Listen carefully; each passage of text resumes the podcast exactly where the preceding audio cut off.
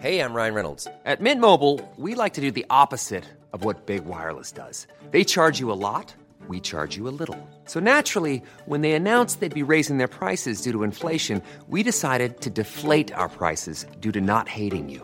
That's right. We're cutting the price of Mint Unlimited from $30 a month to just $15 a month. Give it a try at mintmobile.com slash switch. $45 upfront for three months plus taxes and fees. Promo rate for new customers for limited time. Unlimited more than 40 gigabytes per month. Slows. Full terms at mintmobile.com.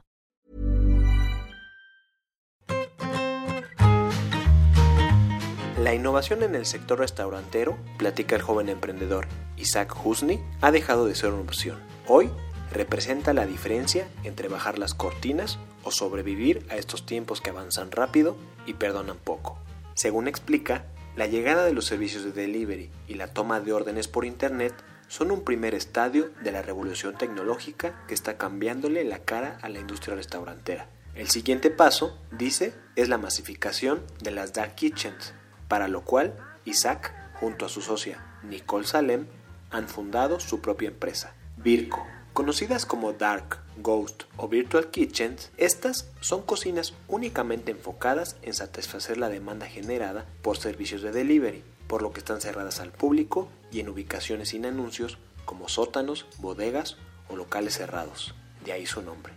El modelo tiene por objetivo hacer más eficientes los procesos de preparación y delivery de los alimentos, así como para reducir los costos fijos a los que un restaurante debe de responder cuando busca abrir una locación física, tales como renta de espacios, sueldo de personal de no cocina, decoración, cubiertos, muebles, etc. El negocio de Virco es habilitar a cualquier restaurantero para contar con una dark kitchen. Mediante un esquema de renta de contenedores o locales, Virco proporciona a los restauranteros de cocinas totalmente equipadas en puntos de alta demanda dentro de las ciudades. En ellas, los restauranteros trabajan de manera independiente, cada uno con su espacio, pero en un mismo polígono, a manera de un pequeño parque industrial. Asimismo, Virco les aporta a los restauranteros de soporte tecnológico que les permite en una sola plataforma manejar los pedidos que les llegan mediante los tres grandes servicios de delivery operando en México, Uber, Rappi o Didi. De acuerdo con la empresa, abrir una Dark Kitchen en Virco representa apenas el 10% de lo que costaría abrir una sucursal física en la Ciudad de México. Asimismo, una Dark Kitchen puede empezar a operar en cuestión de semanas y no de meses. Para disruptores, Isaac refiere que aunque el modelo hace sentido para la gran industria restaurantera, el principal objetivo es acelerar la adopción de las dark kitchens entre emprendedores para iniciar sus negocios de manera financieramente sustentable y entre restauranteros ya establecidos, reduciéndoles el costo de su operación. La línea de fondo es limitar la alta mortandad que ha acompañado a la industria en el último año y que, según estimaciones de la Cámara de la Industria de Restaurantes y Alimentos Condimentados, asciende a los 90.000 restaurantes cerrados durante estos meses de pandemia. Estos disruptores, yo soy Eric Ramírez, comenzamos.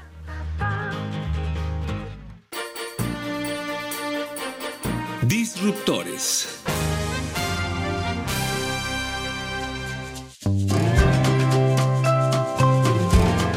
La verdad mucha gente viene y nos dice, oye, pues estás rentando locales, ¿no? Esto, esto no es nada nuevo.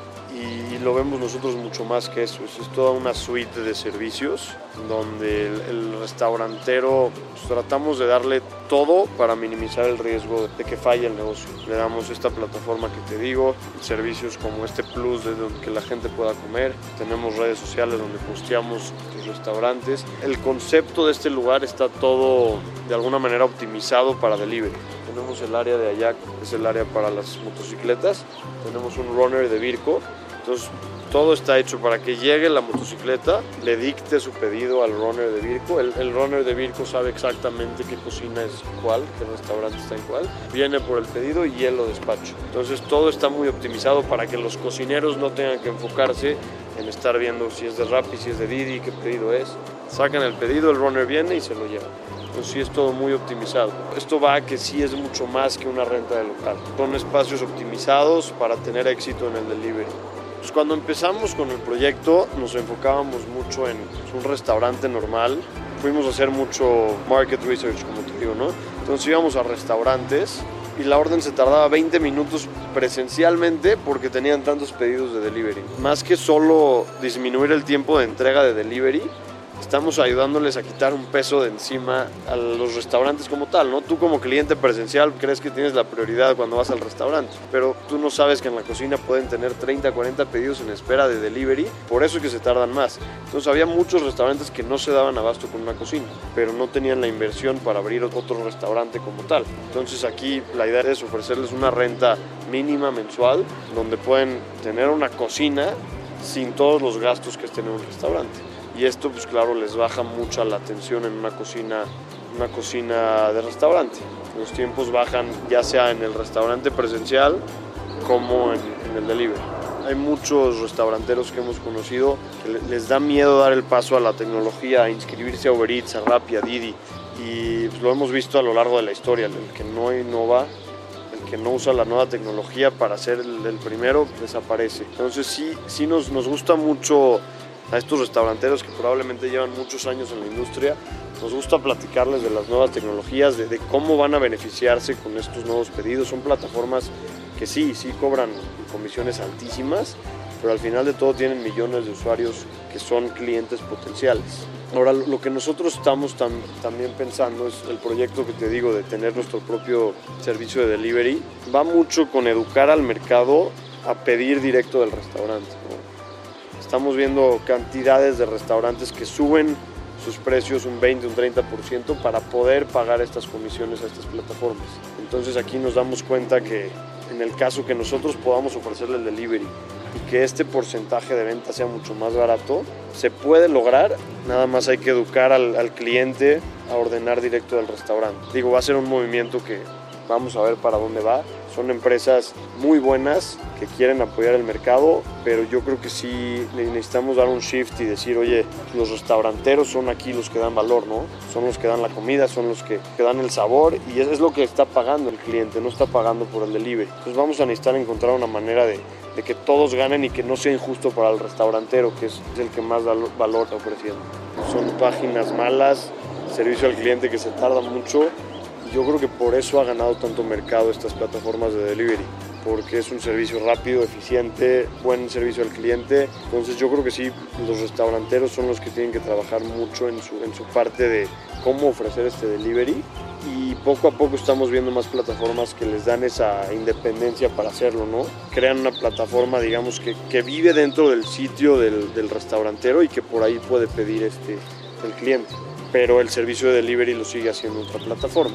Entonces es algo muy bueno porque ya están habiendo estos experimentos donde, ok, no se va a pedir por medio de la aplicación, se va a pedir por medio del restaurantero, baja la comisión de ventas del restaurantero, pero el delivery lo sigue haciendo este prestador de servicios que es un tercero. Pero al final de todo lo importante es que la comisión en los restaurantes sí baja considerablemente.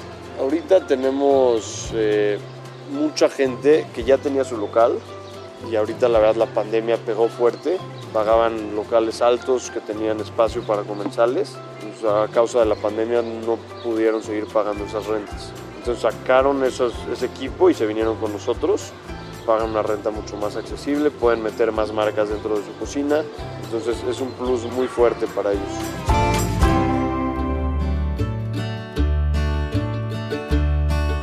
Según cuenta Isaac, la idea detrás de Virco abre directamente del caso de éxito de Cloud Kitchens, emprendimiento iniciado en 2018 por el ex CEO de Uber, Travis Kalanick, para el cual logró captar 400 millones de dólares en inversión por parte de fondos saudí árabes con el objetivo de popularizar el concepto de las dark kitchens.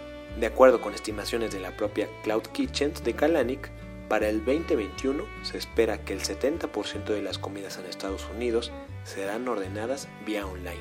Esto debido al crecimiento de una cultura del delivery a domicilio, el marketing digital y el ascenso de las dark kitchens. Isaac es parte de la familia Husni, la cual, mediante Auri Desarrollos Inmobiliarios, es reconocida por sus exclusivos complejos habitacionales en zonas de alta plusvalía de la Ciudad de México, como Polanco, del Valle, Nápoles y Lomas de Chapultepec. Según explica Isaac, sin ser socios Auri y Virco, este antecedente familiar le aporta del expertise sobre las mejores ubicaciones disponibles para establecer nuevas dark kitchens. De acuerdo con datos de la firma de inteligencia de mercados eMarketeer, la venta en Estados Unidos en plataformas de food delivery pasaron de 20 mil millones en 2019 a 45 mil millones en el 2020, más que duplicándose. Para el 2022 se espera que estas crezcan otro 42%. Para México, según datos recopilados por Virco, se estima que el mercado de entrega a domicilio en 2019 fue valorado en 1.300 millones de dólares, cifra que para el 2024 podría alcanzar los 2.500 millones, un aumento de más del 90%. Isaac habla de los efectos de la pandemia y los planes a futuro. Pues antes de la pandemia no es que se estaba dando a conocer el servicio de delivery a través de plataformas, pero estaba se estaba incrementando muchísimo, ¿no? La gente estaba viendo que es mucho más cómodo pedir de Uber Eats, que es una comodidad más para, para los clientes. Y la pandemia llegó justo a tiempo para exponenciar este crecimiento, ¿no? Llega la pandemia y la gente no puede salir de casa. Este, pues en vez de cocinar o, algunos días en vez de cocinar, ahora le vamos a, vamos a pedir de, de Uber Eats, de Rappi de Didi. Entonces sí fue un crecimiento exponencial cuando empezó lo de la pandemia. Y por el otro lado, como te comento, muchos de los restauranteros que pagaban rentas altas en locales grandes no tenían el flujo para seguir pagando estos locales. Entonces de los dos lados fue un boom muy fuerte. Y nosotros lo que, lo que intentamos hacer es, pues sí, armar un negocio de cocinas virtuales, pero también a estos restauranteros, no cadenas, no magnates de la comida, darles esta oportunidad de sobrevivir a la pandemia. La verdad, el mercado restaurantero ha sido de los más afectados por esta crisis y al ofrecerles una renta económica, de apoyos donde incluimos los equipos de cocina, ubicaciones buenas en la ciudad, creo que es muy buena oportunidad para ellos sobrevivir sin ser las cadenas grandes que conocemos en México. Entonces es por eso que nos enfocamos un poco más a estos restauranteros pymes, por así llamarlos, y no a, no a cadenas grandes llegó la pandemia y todos tuvimos que hacer un shift, lo hablo mundialmente. Entonces sí, esta idea de que le vamos a bajar las órdenes al restaurante se fue moviendo más a pues, vamos a convertirnos en el nuevo restaurante. Los restauranteros no podían pagar esas rentas tan altas, entonces en vez de nada más repartir la renta entre nosotros y entre el local grande, la mayoría desafortunadamente deja su local principal y viene con nosotros a tener una cocina virtual con el plus de tener todavía servicio al cliente. Según los datos que hemos visto, ahorita creo que subió 200 o 300% los, los delivery platforms. Sí sabemos que, pues, claro, va a abrir el mundo y, y este, estos pedidos de delivery van a bajar. Estamos esperando que sea un 20, 15% que, que, se ajuste ¿no? a, lo, a, lo, que realmente es, pero pues el mercado de delivery no va para ningún lado. El mercado de delivery se va a quedar y, y va a seguir creciendo, no al, no al, índice que ha crecido este último año, porque pues, son, son circunstancias excepcionales, pero el delivery va para arriba. Entonces esperamos que ahorita que, que se abra el país, que es, es, lo que queremos, ¿no? Todos, baje un 20% de lo que estuvo subiendo este año, pero va a seguir subiendo, va a seguir creciendo pues, a un muy buen ritmo por los siguientes 4 o 5 años. La verdad, mucho de esto es la pandemia, ¿no? Nos dimos cuenta, pues hay sectores como los gimnasios, ¿no? Como el cine, como hay muchos sectores que la gente se empezó a dar cuenta que podían hacerlo de una nueva manera y que es más eficiente. O el home office, ¿no? Estamos viendo empresas como Uber, como Google, que no piensan regresar a la oficina en 2021, ya sea porque es más eficiente, porque reduce los costos, porque es una mejor calidad de vida para los empleados, pero yo creo que el delivery entra en eso.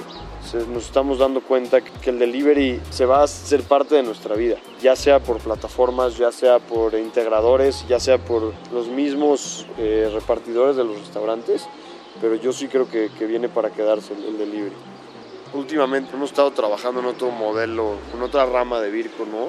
Que es Brands by Virco. Nosotros estamos buscando marcas que quieran la oportunidad de que les operemos en la Ciudad de México.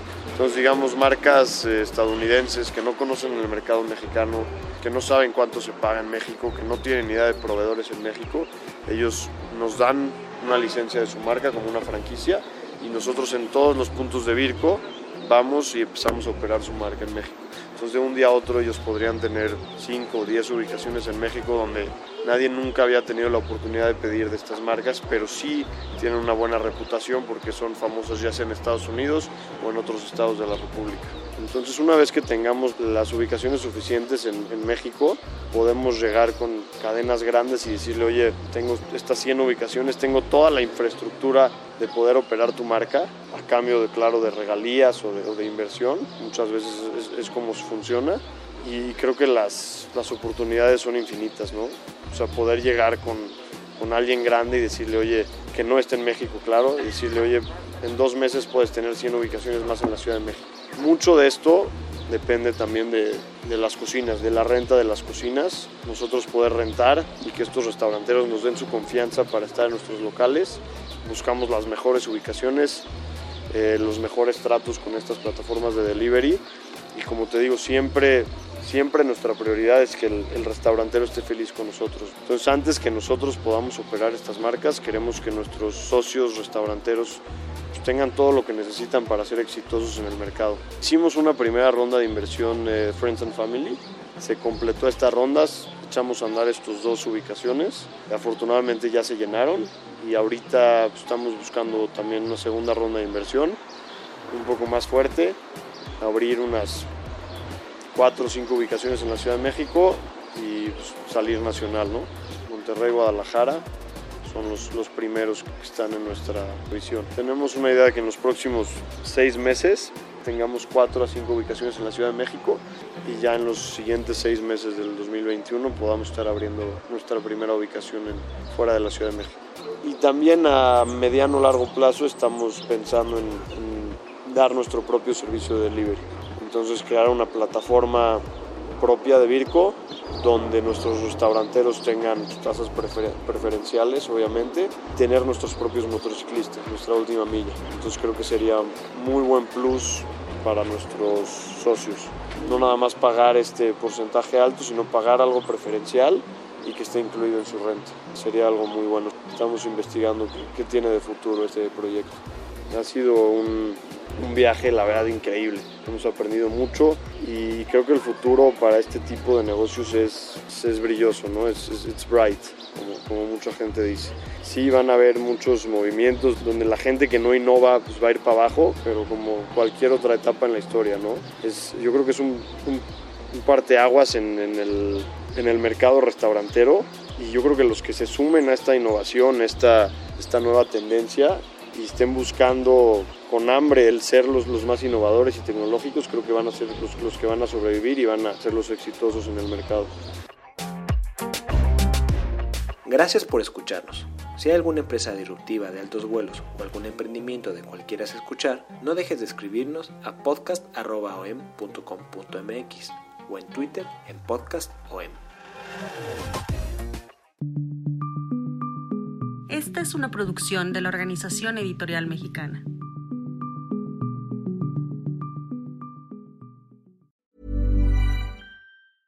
Mom deserves the best, and there's no better place to shop for Mother's Day than Whole Foods Market. They're your destination for unbeatable savings, from premium gifts to show-stopping flowers and irresistible desserts. Start by saving 33% with Prime on all body care and candles. Then get a 15-stem bunch of tulips for just $9.99 each with Prime. Round out Mom's menu with festive rosé, irresistible berry chantilly cake, and more special treats. Come celebrate Mother's Day at Whole Foods Market.